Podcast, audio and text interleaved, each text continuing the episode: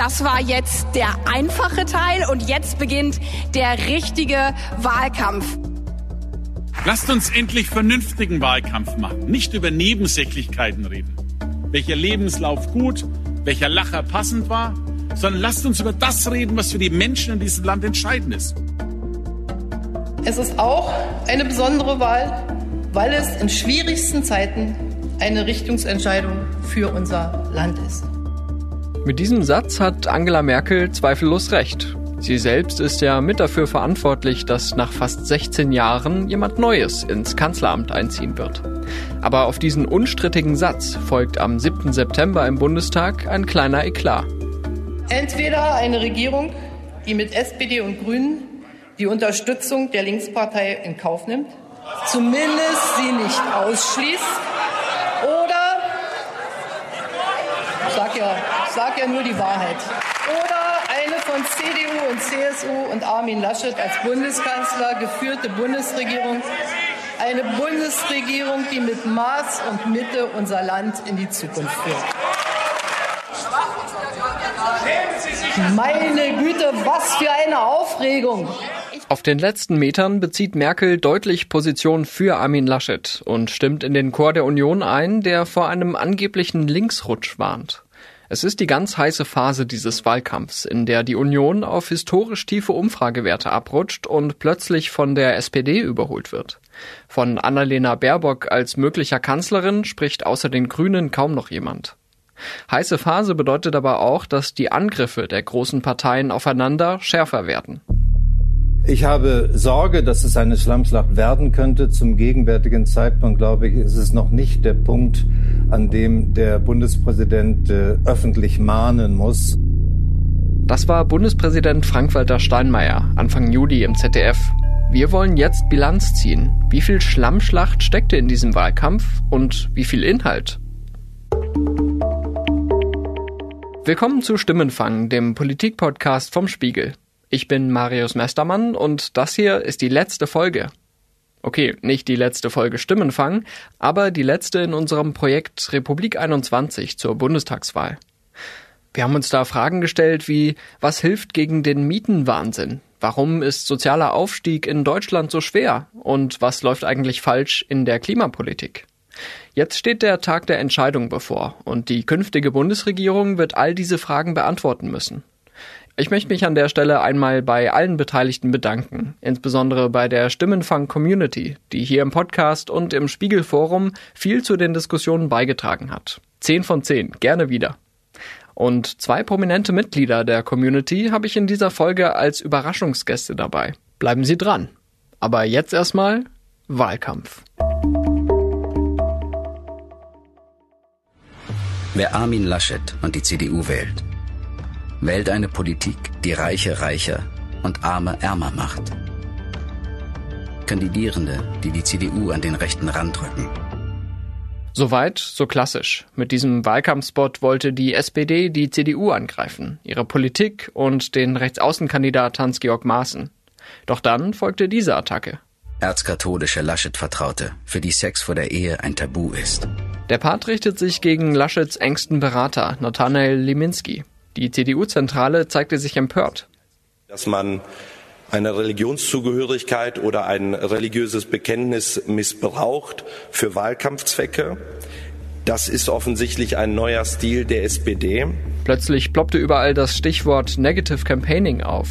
Von einem Tabubruch war die Rede. Es ist schon ein Tabubruch, finde ich auch. Das ist Melanie Ammann, Mitglied der Chefredaktion beim Spiegel und Leiterin unseres Hauptstadtbüros. Kaum jemand hat so einen guten Überblick über den Wahlkampf wie sie. Wir haben uns darüber unterhalten, wie viel Schlammschlacht da jetzt wirklich dabei war. Da wird ein Mitarbeiter, der zwar ein sehr wichtiger Mitarbeiter, der Leiter der Staatskanzlei äh, von Armin Laschet ist, aber dem jetzt eine politische Position vorzuwerfen, die dieser Mann vor 10, 15 Jahren vertreten hat, äh, als er irgendwie 21 war und vielleicht ein etwas übereifriger Katholik, eine Haltung, die er seitdem mehrmals auch öffentlich gesagt hat, dass er sie nicht mehr hat. Und es hat ja auch Gründe, dass dieser Spot seitdem er einmal vorgeführt wurde vor Journalisten, nie wieder gezeigt wurde. Die verwenden den nicht, weil sie, glaube ich, selber gemerkt haben im Willy Brandt-Haus, dass das keine gute Idee ist. Ein paar Wochen später ist es dann die SPD, die sich über den Stil des Gegners beklagt. Da sagte der Generalsekretär Lars Klingbeil, na, wir erleben jetzt seit Wochen, dass die Union massiv mit Schmutz wirft, dass versucht wird, Olaf Scholz anzugreifen unter der Gürtellinie. Das ist einer der unanständigsten Wahlkämpfe, die ich persönlich je erlebt habe. Und das muss man ganz klar verorten bei einer, bei einer Union, die eigentlich ja dachte, sie kommen im Schlafwagen ins Kanzleramt. Armin Laschet hat gedacht, er muss sich gar nicht anstrengen, er muss nichts machen.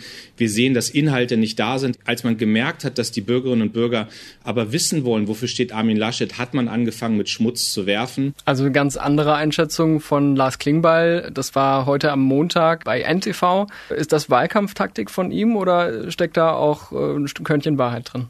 Also ich muss sagen, ich kann jetzt nichts unter der Gürtellinie erkennen. Also unter der Gürtellinie, das verstehe ich ja so, als dass da jemandem irgendwie irgendwelche Affären angedichtet werden oder es wirklich so auf die Person, dass der Charakter von jemandem angegriffen oder zerstört werden soll irgendwie in der Öffentlichkeit. Das habe ich jetzt nicht gesehen. Es war ein scharfer Wahlkampf, ein harter Wahlkampf, der auch oft mehr über Formalien und Äußerlichkeiten geführt wurde als über Inhalte. Aber ich finde, von einer Schlammschlacht kann man noch nicht reden. Zu dem Urteil kommt auch der Kommunikationswissenschaftler Thomas Birkner von der Uni Münster. Er sagte diese Woche im Spiegel-Interview, wir erleben einen weitgehend fairen Wahlkampf ohne Diffamierungen. Zwischen den Parteien geht es gesittet zu. Und Böckner erinnert an die 60er und 70er Jahre. Da wurde dem SPD-Kanzlerkandidaten Willy Brandt seine uneheliche Herkunft und sein Exil während der Nazizeit vorgeworfen. Und Olaf Scholz, den greift die Union vor allem wegen seiner Amtsführung als Bundesfinanzminister an. Es ist schon ein Wunder, wie Sie selbst in diesem Fall, wenn eine Staatsanwaltschaft in Ihr Ministerium kommt und Untersuchungen durchführt, eine solche Schönrednerei an den Tag legen können. Sie haben die Aufsicht über Geldwäsche, Natürlich sind das scharfe Angriffe. Man muss auch sagen, dass bei dieser Razzia im Nachhinein schon die Frage so im Raum steht. Also es gibt Merkwürdigkeiten bei dieser Razzia. Und es wurde, glaube ich, schon von den Akteuren bei der Staatsanwaltschaft Osnabrück sozusagen billigend in Kauf genommen, dass man damit auf den letzten Metern den Kandidaten des politischen Gegners der SPD massiv anschießen würde. Dazu muss man wissen, dass der ermittelnde Staatsanwalt CDU-Mitglied ist, weshalb die SPD eine Kampagne gewittert hat. Bei dieser Razzia geht es um die sogenannte Financial Intelligence Unit, eine Einheit zur Bekämpfung von Geldwäsche, die unter der Rechtsaufsicht des Bundesfinanzministers steht. Eine ausführliche Rekonstruktion verlinke ich in den Show Notes. Dass das aber jetzt ein Komplott war, wo völlig an den Haaren herbeigezogene, erfundene Vorwürfe politisch instrumentalisiert werden, um hier jemanden, einen anständigen Menschen sozusagen fertig zu machen, das finde ich, kann man nun auch wiederum nicht sehen. Also das halte ich für maßlos übertrieben. Während jetzt Union und SPD sich viel gegenseitig auch behagt haben, haben die Grünen eine Plakatkampagne über sich äh, ergehen lassen äh, unter dem Motto Grüner Mist. Da wurde ihnen alles Mögliche vorgeworfen, von Wohlstandsvernichtung bis zu Ökoterror. Äh, und die Grünen sprachen dann von einer rechten Schmutzkampagne. Muss man sowas auch im Wahlkampf aushalten? Muss man damit leben? Oder sollten wir uns dann schon Gedanken machen um die politische Kultur? Ich finde, das ist schon eher etwas, was man als Schmutzkampagne bezeichnen kann. Das ist zwar immer noch, da geht es zwar auch immer noch eine Stufe härter, wenn man so will. Ähm, und diese Vorwürfe sind auch so maßlos und so abstrus formuliert oder so reißerisch formuliert, dass vielleicht die meisten Leute sich sagen werden, na, na, da hat einer aber einen Schnaps zu viel über den Durst getrunken, als er sich das überlegt hat. Also ob das wirklich so verfängt, weiß ich nicht, aber das ist natürlich schon von der Tonalität und der Stoßrichtung her doch noch viel aggressiver als alle anderen Plakatkampagnen oder überhaupt Netzkampagnen, die man von den etablierten Parteien gesehen hat in diesem Wahlkampf. Mhm als Annalena Baerbock zur Kanzlerkandidatin der Grünen auserkoren wurde, da hat Armin Laschet ihr noch einen, ich zitiere, fairen, frischen, vielleicht manchmal auch fröhlichen Wahlkampf zugesagt. Ähm, ich muss das jetzt so ein bisschen gemein fragen. War Armin Laschet manchmal zu fröhlich, wenn wir so an die Bilder vom lachenden Laschet im Flutgebiet denken? Ja, das ist, das ist etwas gemein vielleicht, aber also was mir persönlich gefällt, ist, dass die drei Kandidaten, Kandidatinnen und die beiden Kandidaten immer noch miteinander reden können, miteinander menschlich umgehen können. Das hat man bei den Triellen eigentlich immer gesehen, dass wenn die Debatte vorbei war, dann standen die drei meistens noch mal kurz zusammen, haben ein bisschen gescherzt und geredet und das heißt, da hat Deutschland schon noch so eine gewisse Kultur, dass man den politischen Gegner so mit Fairness behandelt. Aber es hat, finde ich, noch nicht den Bereich erreicht, den man aus anderen Ländern so kennt, wo wirklich der Charakter des, äh, des äh, Kandidaten massiv in Frage gestellt wurde oder wo so eine Hetzkampagne oder Schmierkampagne irgendwie von wirklich ernstzunehmenden politischen Gegnern da war. Es gibt zwar Randparteien, es gibt Splitter, Splitterparteien, die das machen. Stichwort hängt die Grünen. Da gab es ja da diese von dieser rechtsextremen Partei ähm, diese diese Plakatserie. Aber das ist eben dann wirklich auch von einer extremistischen Splitterpartei und nicht von der CDU solche Motive. Es wurde ja insgesamt sehr viel auch über persönliche Schwächen und Versäumnisse der Kandidaten und der Kandidatin gesprochen. Äh, Ob es jetzt Laschets unglückliche Auftritte waren oder Baerbocks Lebenslauf und ihre Plagiatsaffäre. Ähm, haben diese Diskussionen vielleicht zu viel Raum eingenommen, dass man dadurch abgelenkt wurde von den ja sehr wichtigen Inhalten auch in diesem Wahlkampf? Sie haben sehr viel Raum eingenommen, sie haben vielleicht auch zu viel Raum eingenommen, aber man muss auch sagen, dass natürlich diese Gerüchte und Vorwürfe in einen Wahlkampf kamen, der dafür dass jetzt so eine Zeitenwende bevorsteht und dass die Bundeskanzlerin nicht nochmal antritt, dass man die langjährige Amtsinhaberin jetzt durch jemand völlig Neues ersetzen wird. Gemessen daran war der Wahlkampf ja auch eher inhaltsleer gestartet. Also Armin Laschet gerade, der die schwierige Situation hatte, dass er einerseits Herausforderer war, er wollte neu ins Kanzleramt, andererseits aber irgendwie auch Verteidiger, weil er die CDU nun mal regiert hat die letzten 16 Jahre der hat die ersten Wahlkampfwochen, so seine Startphase, überhaupt nicht genutzt, um irgendwie die Lufthoheit über seine Themen zu bekommen. Vielleicht musste er sich ja auch nach seiner Nominierung zum Kanzlerkandidaten erstmal ein bisschen erholen von diesem harten Machtkampf mit Markus Söder. Ich persönlich hatte den Eindruck, dass dieser Bundestagswahlkampf eigentlich schon im Frühjahr 2020 angefangen hat. Also nachdem äh, Annegret Kramp-Karrenbauer sich damals äh, oder angekündigt hat, sich von der CDU-Spitze zurückzuziehen, dann begann die Pandemie, das Duell Laschet-Söder war immer schon präsent und äh, die, die CDU-Führungsfrage war so lange ungeklärt. Also irgendwie hat das uns doch auch schon wahnsinnig lange im Vorfeld äh, beschäftigt, oder? Es hat uns beschäftigt, aber es hat uns eben als so ein Parteienmachtkampf beschäftigt, nicht als der Machtkampf um die Regierungsmehrheit. Denn wir als Bürgerinnen und Bürger waren ja gar nicht angesprochen in dem Wahlkampf, in der Kampagne sozusagen von Laschet um die Kanzlerkandidatur. Da war klar, er wirbt jetzt erstmal bei seinen, erstmal hat er um den Vorsitz geworben und hat, wollte von der CDU gewählt werden. Wir müssen Klartext sprechen, aber nicht polarisieren. Bin vielleicht nicht der Mann der perfekten Inszenierung, aber ich bin Armin Laschet. Und darauf können Sie sich verlassen. Das war also auch schon so ein Wahlkampf besonderer Art, der nichts mit dann dem normalen Menschen, sage ich jetzt mal, zu tun hatte. So, dann kam der zweite Wahlkampf, diesmal um die Kanzlerkandidatur. Da ging es auch letztlich um die Funktionäre in CDU und CSU, die es irgendwo, oder die Bundestagsabgeordneten, die meistens auch Funktionäre sind. So, und erst auf der dritten Ebene fing dann der eigentliche Wahlkampf an. Und ich gebe dir recht, es kann schon sein, dass Laschet dann da etwas erschöpft war, als er in diesen dritten Wahlkampf starten sollte. Aber es ist nun mal dieser Wahlkampf der wichtigste. Das ist der, wo wirklich entschieden wird, wer am Ende regiert, wer die Macht hat. Und wenn dann der kleine Vorrat erschöpft ist nach den zwei Vorwahlkämpfen, dann tut's mir leid, aber da muss man als Kandidat irgendwie sich dann nochmal aufrappeln. Diese Schwäche wollten eigentlich die Grünen für sich nutzen.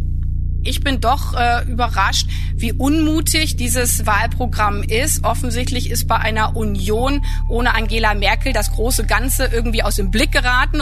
Aber daher haben wir jetzt einen richtigen Wahlkampf darüber, wie wir als Gesellschaft gemeinsam in den nächsten Jahren in die Zukunft investieren wollen. Doch der Höhenflug der Grünen war nach einigen Wochen wieder vorbei. In den letzten Umfragen lagen sie klar auf dem dritten Platz. Auch das dürfte zumindest teilweise an einer schlechten Performance der Kanzlerkandidatin liegen. Wenn natürlich jemand ein Vakuum lässt, dann wird dieses Vakuum irgendwie gefüllt. Dann wird das durch ein Lachen gefüllt, dann wird das durch Fehler gefüllt, dann wird das durch Formalitäten, durch Abschreibereien, äh, durch Lebenslaufdetails gefüllt. Und bei Annalena Baerbock war es ein bisschen ähnlich sie hat zwar ihre Themen viel stärker gespielt als Laschet jetzt, aber auch bei ihr muss man sagen, die Grünen haben ja keine richtige Kanzlerwahlkampagne gemacht. Also auch wenn man sich jetzt diese Wahlplakate anschaut, da steht ja nirgendwo drauf Kanzlerkandidatin Baerbock. Mhm. Und ich finde es so interessant, dass man diese Wahlplakate der Grünen hätte man auch im letztlich so vor vier Jahren aufhängen können. Man merkt überhaupt nicht, dass hier eine Partei ursprünglich mal den Anspruch hatte, das erste Mal stärkste Kraft zu werden oder also sich zumindest ein Kopf-an-Kopf-Rennen mit der stärksten Kraft zu, zu liefern, sondern das waren einfach ganz normale grünen Wahlplakate. Wie es zu dieser Abwärtsspirale der Grünen gekommen ist, das haben die Kolleginnen und Kollegen ja auch in der aktuellen Titelgeschichte des Spiegel äh, resümiert. Ähm, auch da würde ich den Link wieder in den Shownotes äh, platzieren. Und auf dem Titel des äh, aktuellen Spiegel, da steht kein grüner Land, also eine kleine schöne Anspielung auf diesen äh, ominösen Werbespot. Ein schöner Land in dieser Zeit. Und dann die Frage, hat die Partei eine historische Chance verspielt? Gibt es da eine einfache Antwort drauf? Also meiner Meinung nach ist die einfache Antwort ja. Das würde ich schon so sehen. Also es ist natürlich immer spannender, auch auf dem Cover eine Frage aufzuwerfen, die hoffentlich die Leute neugierig macht, dass sie sich mit dieser Geschichte auseinandersetzen wollen. Aber wenn die Leserinnen und Leser eine kurze Antwort wollen, dann würde ich sagen, ja, sie haben diese Chance verspielt. Die Geschichte ist natürlich trotzdem lesenswert, äh, weil man da erfährt, warum das so ist und ähm, warum es letztendlich auch jetzt mittlerweile so kurz vor der Bundestagswahl den Anschein hat, dass es eher ein Duell zwischen Armin Laschet und Olaf Scholz wird um die Kanzlerschaft und eben nicht mehr Annalena Baerbock. Jetzt alles geben. Den Aufbruch leben. Wir sind bereit. Welche Momente sind eigentlich bei den Bürgerinnen und Bürgern so hängen geblieben? Welchen Eindruck hinterlässt dieser Wahlkampf? Meine Kollegin Julia Dack war für uns am Montag in Berlin unterwegs und hat sich umgehört. Wie heißt du? Jonas. Was sind denn äh, so Momente vom Wahlkampf, die dir am meisten in Erinnerung geblieben sind? Also sei es jetzt zum, zum Wirecard-Skandal, Cum-Ex bei Scholz oder auch bei Laschet natürlich das, das Grinsen während der, während der Rede vom Bundespräsidenten. Das sind, glaube ich, so die Sachen, die so am ehesten in Erinnerung bleiben. Insgesamt bin ich kein Fan von so Negative Campaigning. Ich muss sagen, das finde ich dann immer schade, weil ich finde, eine Partei sollte nicht den Wähler überzeugen, eine andere Partei nicht zu wählen, sondern eher die eigenen Inhalte so gut wie möglich dem, dem Wähler näher bringen. Inhalte, gutes Stichwort. Melanie Ammann findet, dass gerade im Schlussspurt des Wahlkampfes durchaus die Unterschiede sichtbar wurden. Als wir uns unterhalten haben, war der Eindruck des dritten Triels noch ganz frisch.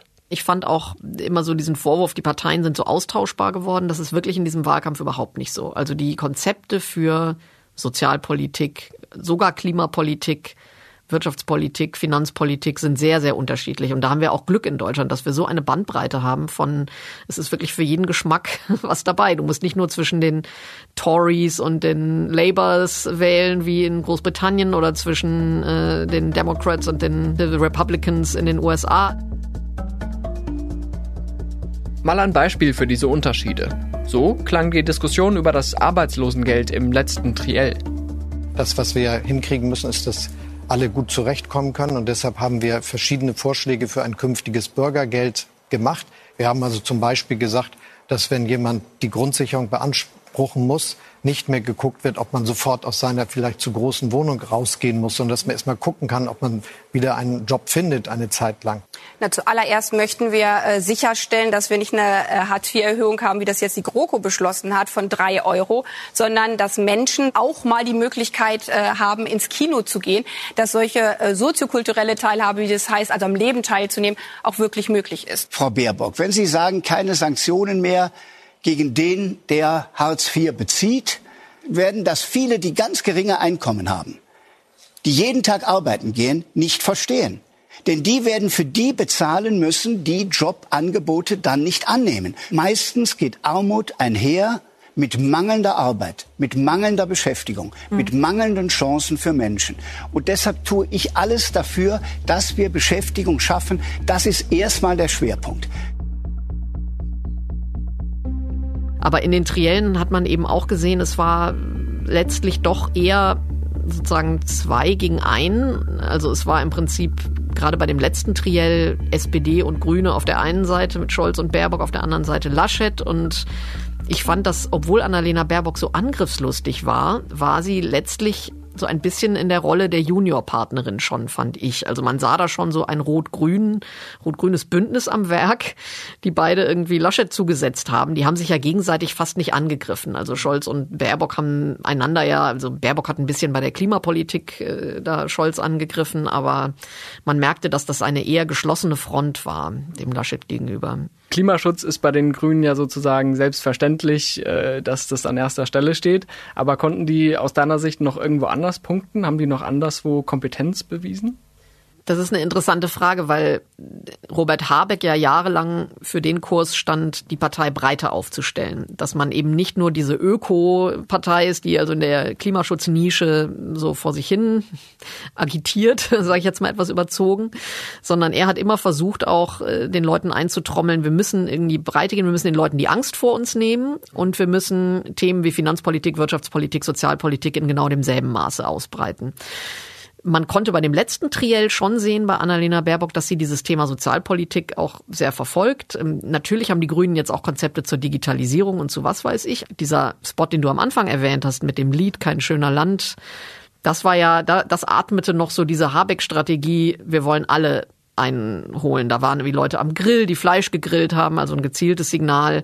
Bei uns dürfen auch die Fleischesser sich wohlfühlen, der Sportverein, die Kirche, alles mögliche. Also es war wirklich, es sollte die Grünen so als Volkspartei präsentieren. Und davon ist jetzt vor allem das Klimathema übrig geblieben. Damit sind sie wieder da, wo sie vorher waren, aber damit wird man eben auch keine Kanzlerpartei. Einen ähnlichen Eindruck hatte auch eine Passantin in Berlin, mit der meine Kollegin Julia gesprochen hat. Sie fand, dass die Grünen den Mund ganz schön vollgenommen haben und jetzt bei den letzten Umfragen so ein bisschen irgendwie, ja, so ein bisschen einknicken.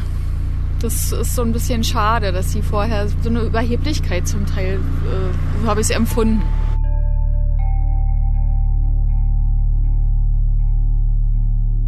Was die Union angeht, ich könnte mir vorstellen, dass die Glaubwürdigkeit bei Klimathemen der Union nicht unbedingt so gering ist wegen Angela Merkel, weil die zu wenig gemacht hat in den letzten 16 Jahren, was auch stimmt, sondern einfach so, dass man merkt, dass das kein Herzensanliegen bei Laschet ist. Also er hat, er, sein Mantra ist ja, die Klimapolitik muss in Einklang gebracht werden mit der Wirtschaftspolitik. Und wir müssen irgendwie den Industriestandort Deutschland schützen. Wir müssen äh, unsere, unsere Unternehmen unterstützen und diesen Wandel, die den Wandel machen lassen und wir als Staat sollen uns möglichst zurückhalten. Da hat man immer so ein bisschen den Eindruck, eigentlich will er das Thema nicht und behandelt es eher pflichtschuldig. Und weil das Interessante ist ja, dass in der Industrie sehr viele, auch gerade große Unternehmen längst umgedacht haben, weitergedacht haben. Diese, ich sag mal, Kernkompetenz der Union oder wo auch die Unternehmen äh, der Union eigentlich vertrauen. Ähm, oder wenn wir uns anschauen, Finanzpolitik und diese Leitlinie vom soliden Haushalt, warum gelingt es ihnen nicht, mit diesen alten Mantras äh, da nochmal für Hoffnung zu sorgen? Tja, warum gelingt es Ihnen nicht? Also ich meine, erstmal muss man mal sagen, noch ist der Wahltag nicht äh, gelaufen. Ich könnte mir vorstellen, dass die Union letztlich mit diesem, mit dieser subtilen Botschaft mit uns wird's nicht so schlimm, mit uns bleibt's stabil und mit uns wird's für euch nicht, wird der Klimaschutz nicht wehtun. Das ist ja im Prinzip diese Botschaft, die die haben. Und das könnte bei den Leuten schon noch verfangen. Also ich würde mich nicht wundern, wenn die besser dastünden am Wahlabend als in den Umfragen bisher, die ja auch keine Prognosen sind, aber trotzdem, also dass man merkt, dass letztlich viele Leute doch sicherheitshalber CDU wählen, mehr Leute, als man jetzt vielleicht denkt. Aber ja, ich glaube, die Menschen haben verstanden, dass während Corona insbesondere ähm, die Staatsverschuldung wieder massiv in die Höhe gegangen ist und dass im Moment wirklich nicht so viel Geld da ist. Es sei denn, man muss an anderer Stelle, entweder man erhöht die Steuern oder man senkt die Ausgaben. Also es gibt halt wenige Wege, wie der Staat zu mehr Geld kommen kann. Und das, vielleicht ist es deswegen, wirkt die Union da etwas ja, soll man sagen, eher, dass die eher nach dem Prinzip Wunschdenken arbeitet. Eine letzte Frage noch. Vielleicht können wir so eine, so eine kurze Shortlist machen der wichtigsten Themen, die im Wahlkampf untergegangen sind. Weil, äh, klar, die Klimapolitik hat eine Rolle gespielt, Sozialpolitik, Wirtschaft und äh, Steuern, ne, das waren alles wichtige Themen. Mir fallen da auch einige ein. Also als erstes würde ich mal nennen Europa. Das ist schon erstaunlich. Bei der Union taucht ja das Thema Außenpolitik im Wahlprogramm an erster Stelle auf. Ursprünglich wollten die ja extra diese außenpolitischen Themen setzen und damit auch europapolitische Themen setzen und zeigen, wir schmoren hier nicht in Deutschland so im eigenen Saft. Und obwohl Laschet wirklich ein überzeugter Europäer ist, ich glaube, das kann man ihm schon abkaufen, spielt er letztlich gar nicht mit diesem Thema. Mir kommt bei der Digitalisierung auch immer die gesellschaftspolitische Komponente zu kurz. Da wird immer nur darüber gesprochen, wann hat jetzt jedes letzte Dorf Breitband oder also schnelles Internet. Das ist total wichtig, aber mit dem Internet sind ja auch die ganzen sozialen Themen verbunden, wie wir miteinander reden. Haben wir in Republik 21, unserem Superwahljahr-Programm, sehr intensiv besprochen. Wie wollen wir miteinander reden? Und die Art, wie in sozialen Medien die Menschen aufeinander eindreschen, wie dort Fake News verbreitet werden, wie gerade im Bereich Corona wirklich Verschwörungstheorien und Desinformation verbreitet wird. Das sind Aspekte, die für mich in diesem Wahlkampf überhaupt keine Rolle spielen. Ich kann auf jeden Fall noch anknüpfen, ähm, weil gerade vor dem Hintergrund, dass Armin Laschet in seinem Zukunftsteam ja mit äh, Peter Neumann einen ausgewiesenen ja. Sicherheitsexperten hat und Terrorismusexperten, äh, kommt das Thema ja Sicherheit und äh, Terrorismus, ob es jetzt der islamistische ist, der ja auch nach wie vor eine Bedrohung ist, oder halt eben der Rechtsterrorismus. Ähm, kommt er wirklich kaum vor und damit auch nicht mögliche Gegenmaßnahmen. Also ähm, wir haben äh, in der letzten Folge über Rechtsterrorismus gesprochen und die Gefahr, die davon ausgeht. Und äh, da war das Fazit letztendlich auch, dass die Wurzeln dieses Problems ähm, Rassismus, Antisemitismus in der Gesellschaft äh, und auch eben sowas wie Radikalisierung im Internet, dass die ja letztendlich kaum diskutiert werden und dann ja auch keine großen Lösungen zu erwarten sind. Das vielleicht so als drittes Thema, mhm. was ähm, in diesem Punkt, Wahlkampf ja. sehr untergegangen ist.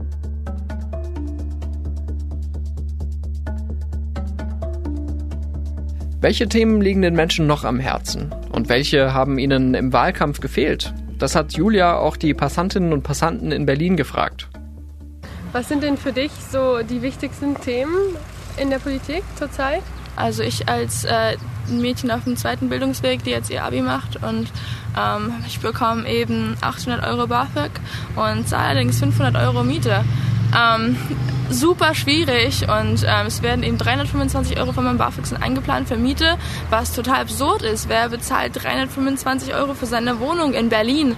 Und da fühle ich mich total übersehen und ich war auch, ich habe ewig gebraucht, bis ich eine Wohnung gefunden habe. Ich war Monate obdachlos und habe mich da echt nicht gehört gefühlt und das liegt mir, es geht nicht nur mir so, es geht all meinen Freunden so und das liegt mir echt am Herzen. So soziale Gerechtigkeit, Mietpreise, Flüchtlinge, LGBTQ und natürlich Klimawandel, klar. Ja, natürlich das Thema Klima, Nachhaltigkeit, aber auch faire Löhne, Corona-Folgen mildern, äh, Renten sichern. Also ich bin, bin Kita-Leitung und für mich sind, ähm, ist alles mit Kindern, Kinderrechte, dass das end endlich mal ins Grundgesetz aufgenommen wird und solche Geschichten, das finde ich schon sehr wichtig. Und, aber da habe ich nichts von gehört, dass äh, unsere drei Kandidaten da irgendwie sich äh, hervorgetan haben. Der Wahlkampf hatte also einige blinde Flecken. Mich haben auch mehrere Nachrichten aus der Stimmenfang-Community erreicht, in denen Hörerinnen und Hörer beklagt haben, dass zu wenig über die Arbeitsbedingungen in der Pflege gesprochen wurde. Und das ausgerechnet in der Pandemie.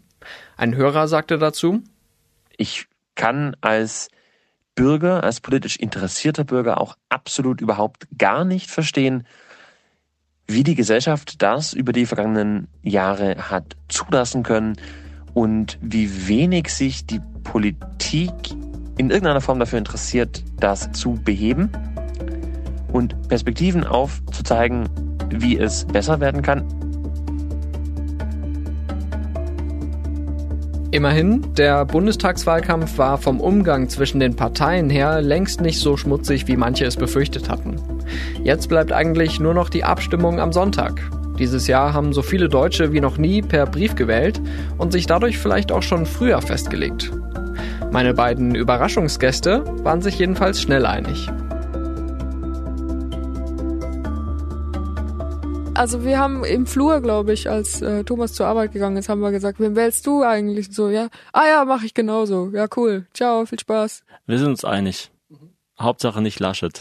Das, das Wahlgeheimnis wird bei uns äh, an der Haustür abgelehnt. Ja. Das sind die Comedians Hazel Brugger und Thomas Spitzer. Die beiden sind nicht nur Mitglied der Stimmenfang-Community und hören den Podcast regelmäßig, sondern sie sind auch miteinander verheiratet. Da haben sie es gleich in doppelter Hinsicht gut getroffen, würde ich sagen.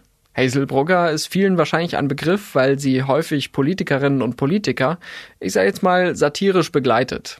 Ich habe sie gefragt, kann man die dann überhaupt noch ernst nehmen?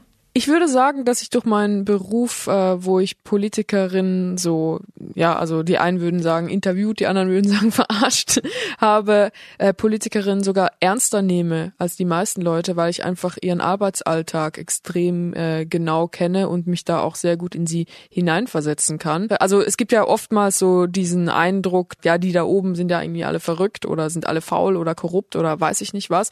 Und ich würde sagen, die da oben sind alle in erster Linie mal unglaublich fleißig und auch sehr krass dazu bereit, ihre eigenen Bedürfnisse hinten anzustellen. Und das würde ich sagen, habe ich viel eher mitgenommen von meinem Beruf als so eine Respektlosigkeit. Mhm. Und dann letzte Frage an dich, Thomas. Äh, was glaubst du, wer wird auf der Straße öfter erkannt? Hazel Brugger oder Annalena Baerbock? Boah. Ich glaube, die Leute, die Hazel erkennen, freuen sich eher. Aber ich glaube, es, es wäre Annalena Baerbock, gerade zur Zeit. Aber ähm, also die Leute reagieren sehr wohlwollend auf Hazel und das ist äh, total schön. Also Leute kommen nicht an und sagen, hey, du bist doch Hazel Brugger, sondern die kommen an und sagen, hey, ich äh, feiere deinen Podcast und deine Videos und alles, was du machst und das ist wirklich schön. Hey, du bist doch Hazel Brugger, du willst mir meinen Diesel wegnehmen, du blöde Schlampe. das, das können wir nicht bei Stimmenfang reinschreiben. Das werden wir sehen. Ja. Wenn Sie sich jetzt fragen, wie kam es eigentlich zu diesem Gespräch, das ist eine lange Geschichte. Jedenfalls Hazel, Thomas und ich haben uns vergangene Woche in Köln getroffen und über die Bundestagswahl gesprochen, aber auch über Nachrichten und Journalismus, wie man auf dem Laufenden bleibt und ob Pfefferstreuer erlaubt sein sollten oder so ähnlich. Das ganze Gespräch hören Sie im Podcast der beiden, der heißt Nur verheiratet und läuft bei Spotify. Das war Stimmenfang, der Politik-Podcast vom Spiegel. Wenn Sie Feedback zur Sendung haben, melden Sie sich gern per WhatsApp oder Mailbox unter plus 49 40 380 80 400. Oder schreiben Sie eine Mail an stimmenfang.spiegel.de. Nächsten Donnerstag gibt's natürlich wieder eine neue Folge. In unserer Audiothek auf spiegel.de, bei Spotify, Apple Podcasts und in anderen Podcatchern Ihres Vertrauens. Ich bin Marius Mestermann und bei der Produktion wurde ich diese Woche unterstützt von Jelena Berner, Julia Dack, Ole Reismann und Marc Glücks. Unsere Stimmenfangmusik kommt von Davide Russo. Abonniert den Kanal, Leute. ja, und danke an Davide Russo für die Musik. Ja, der macht äh, einen Banger nach dem anderen. Ja, ne? richtig. Ja. Da wird richtig gebankt. Ich glaube, damit lasse ich die Folge dann ausklingen.